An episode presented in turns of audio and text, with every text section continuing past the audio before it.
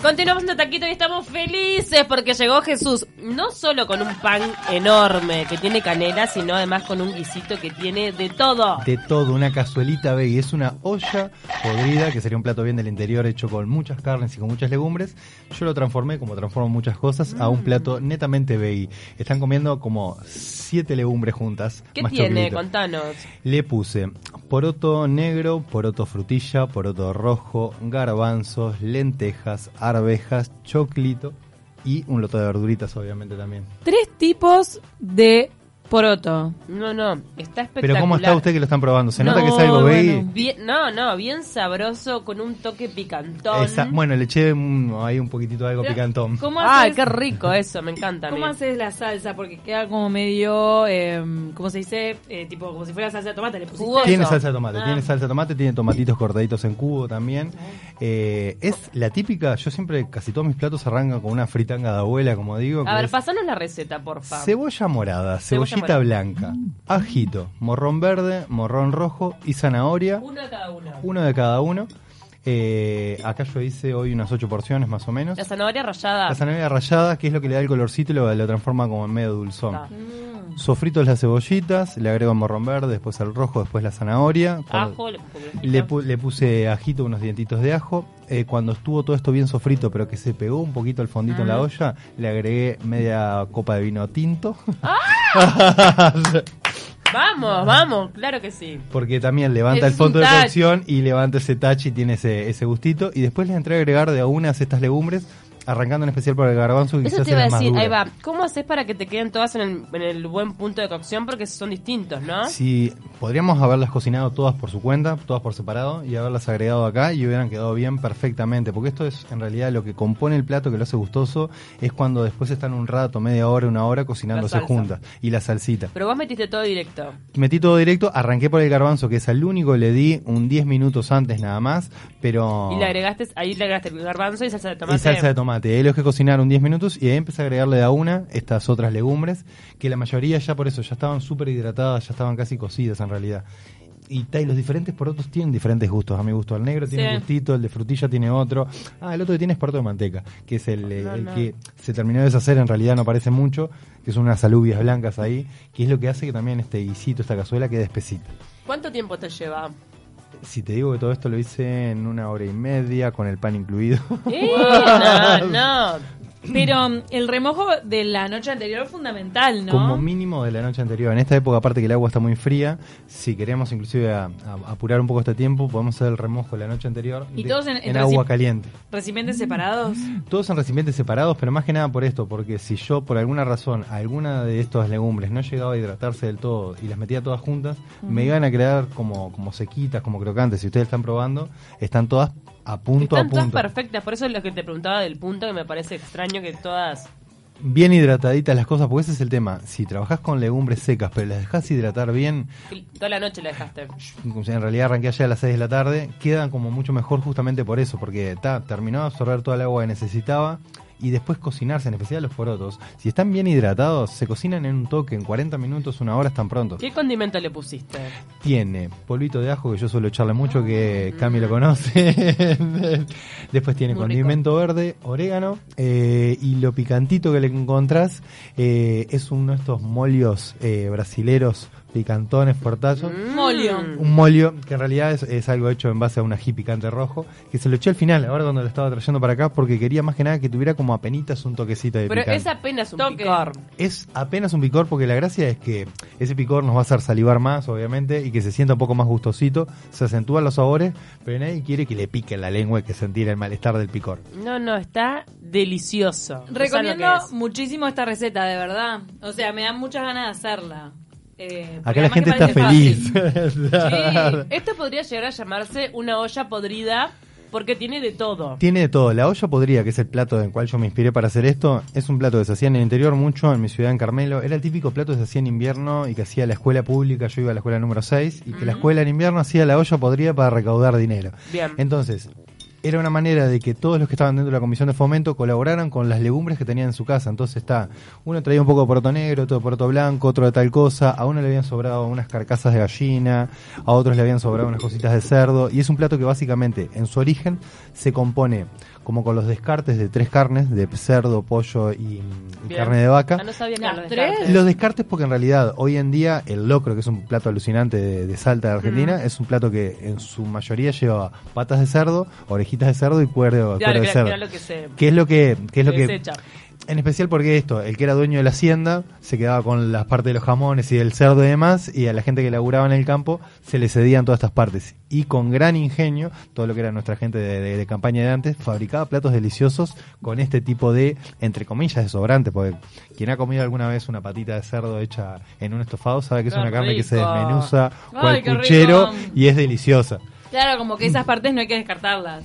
Es que en- hoy en día se descartan porque tenemos acceso a carnes de, de mejor calidad por la cantidad de proteína que hay en base a la carne y demás. Pero convengamos que en este país la olla podrida, una de las carnes de vaca que llevaba era el rabo.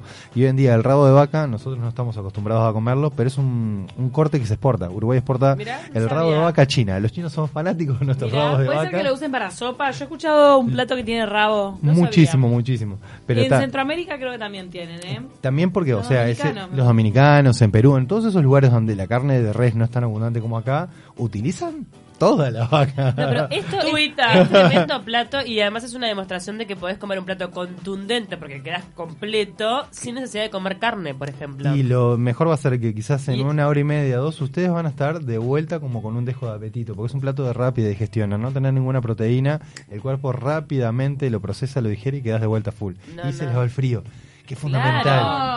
En invierno hay que comer cosas calóricas, el cuerpo nos pide eso. ¿Se puede congelar el guiso? Por supuesto, yo n- aconsejo no congelar cosas que tengan o arroz o papas, porque los almidones son en especial los que cambian un poco cuando Mm. se congelan. Pero las legumbres y esto se puede congelar perfectamente, es más, podemos hacer esto un domingo, hacer 10, 12 porciones es en lo tu que casa. te digo, de repente lo, lo fragmentás. Lo fragmentás por porciones y después decís, "Ta, llegás el viernes a la noche, ¿qué hago de cocinar ahora que es invierno? Plin, metés mano del freezer, sacás una cazuelita, Claro, lo mejor. destapás una botella de vino y, y ole La invierno. gloria, la gloria. Con el pan casero. ¿A esto se le podría agregar arroz o no? Como poder se le podría. El uruguayo es muy de, por Viste la ejemplo, lenteja y Este el hacer arroz. cazuela de lentejas y agregarle arroz. Hasta la de mondongo. Hasta el mondongo. Es agregarle un carbohidrato que acá no estaría en, en- en su forma más típica. Pero yo creo que este plato está bastante equilibrado así de esta manera. Agregarle arroz casi que sería para mi gusto como estirarlo, por decir una manera. Y yo creo que así como estaba, estaba justito y rico. ¿Cómo te llevas con la cazuela de mondongo? Me llevo muy, muy bien y me gusta la cazuela de mondongo. Soy de los uruguayos que le gusta la cazuela de Ay, mondongo. Hay gente a la que A no mí le no me gusta, pero es gusta. por impresión. A mí no me gusta la un- textura. Hay un tema Eso, con la la textura. textura. Yo creo que pero a tiene- mi madre le queda re rica. Es una textura Re gomosa, bolendro. es una carne que no estamos co- acostumbrados a sentirla en boca por eso, porque es gomosa, pero Y es muy grasosa. no es muy grasosa y yo que estoy acostumbrado a comer alguna otra cosa, por ejemplo, quien, quien esté escuchando la radio y sea de afuera, sabe que por ejemplo afuera se comía todavía la ubre de vacas viejas. La y la ubre sí es una carne rara de comer. Qué asco Es- la ubre. Alguna es vez literalmente esa. ¿Probaste? Sí, lo, lo he probado, sí, un asco. Hijo, ¿y la cortan chiquita? Lo cortan con un Sí, cuadradito. este, la comí una vez, eh, le, le había hecho como hasta la parrilla. Exacto. creo, y, y la comí y dije, ¿y esto qué? Es lo más parecido a comerse una, una esponja de estas No, marcas no, tipo ubre, de ay, qué cocina, asco. pero con un gusto a carne. la parrilla tiene igual, la comí. tiene un, un gusto medio dulzón similar al que tiene el Estamos escuchando mondongo. a la vaca. Pero la ubre, pero voy a hacer un comentario que gente de campo se van a cortar las venas en este instante. Es hueca adentro. No. ¿Cómo es, que no? eh, No, es no, como, es- es, es como- una, es una mama, entonces Claro, este, es se una se, llena, mama. se llena y se pero- vacía. y se vacía, pero tiene gran cantidad de grasa, gran cantidad de proteína y demás, pero básicamente pesa un montón la ubre, no es que está llena de leche, hay, hay carne. Es Qué una carne divina. extraña, pero ta, se come casi siempre en animales muy muy viejos, por ejemplo, que era eso, para no para Porque no si no es descartar. lechera, si no Porque si- la usas para la leche. Que hoy en día acá a nadie se le ocurriría matar una vaca lechera para comerlo. No, es un asco.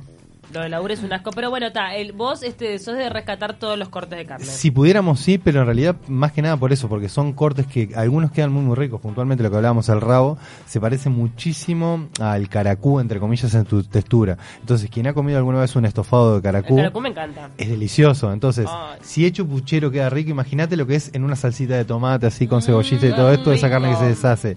Es delicioso. Voy a traer un, un día de estos un caracú estofado con papitas. Es el estofado más rico que vayan a probar. Jesús, vos sos especialista en comida de olla. Me encantan las comidas de olla y llega el invierno y yo soy de los tipos felices en que la gente me pida comidas de olla. Es más, la semana pasada tuve varios eventos, alguno con alguna persona muy, muy conocida del medio, ¿Cómo quién? como Claudia Fernández que le cociné el sábado para Ay, su cumple. vimos, vimos en las redes. ¿Qué En le el cu- hiciste? ¿Qué te pidió? Le- me pidió eh, una sopita de abuela, que es una sopita que yo hago de calabaza, que alguna vez acá la Qué han rico, probado. La de calabaza riquísima. Exactamente, con apio, con esto. Y después me pidió un estrogonoff de, de carne cortadita a cuchillo y demás. Que lo único que hice como extraño fue que aparte de champiñones le puse fungi porcini, le puse un honguito más rico. Sí, Pero es lo que comieron, exactamente, comieron ¿En la sopita. casa le hiciste? No, era en un restaurante, no sé si puede nombrar, muy muy pro de Carrasco.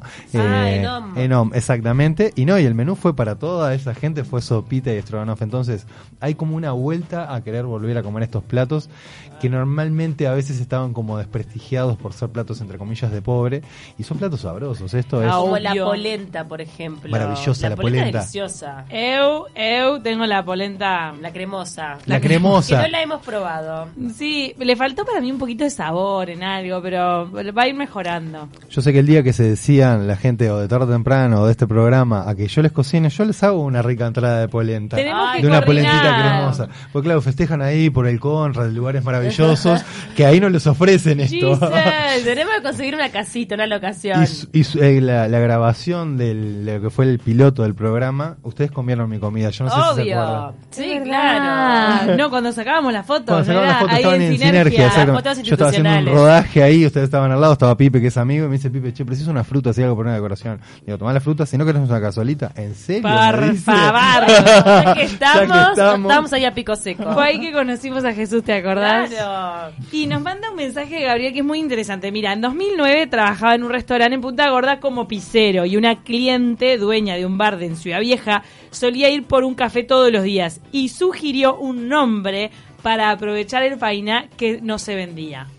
Y sugirió llamarle Torres de Chenoa Mirá. al faina con mozzarella, que es el faina ¿Eh? Sí, del día sí, sí, anterior. sí. Días después me reveló que Torres de Chenoa era la deformación de restos de anoche. Mirá. Es como Y fue un recomponer éxito. esa palabra y armar otra cosa. Y fue un éxito. Un éxito, Un éxito. Chenoa. Da- dame un Torres de Chenoa. Pero ¿qué, te- qué, qué hace? Pero- Es es un- fainá, fainá con mozzarella. Pero, Pero de bueno. lo faina mucho más crocantito, obviamente, el otro día pues se había secado, entonces estaría, estaría deli. Qué Yo rico. puntualmente el fainá con mozzarella tiene que ser grueso el fainá, si no para mí un fainá crocantito, agregarle mozzarella de arriba es como, como un de más. Es raro. Sí, no, no. El, el crocantito es delicioso. Yo le Es- pongo, yo cuando lo hago en casa le pongo gustos. También, me gusta. Le pongo cebollitas eh, sofritas, Cositas así que- ajito, lo que tenga. ¿Pero te queda crocante en tu casa? Mm, el- los bordes sí. Los bordes sí. Tipo, el medio no. El medio ya. Más colchón. Más colchoncito. Porque no- necesito en realidad una asadera más grande. Que ocupe casi toda la superficie del horno, así Claro, se cocina cuanto- todo claro, parejito. Cuanto más grande, más finito queda.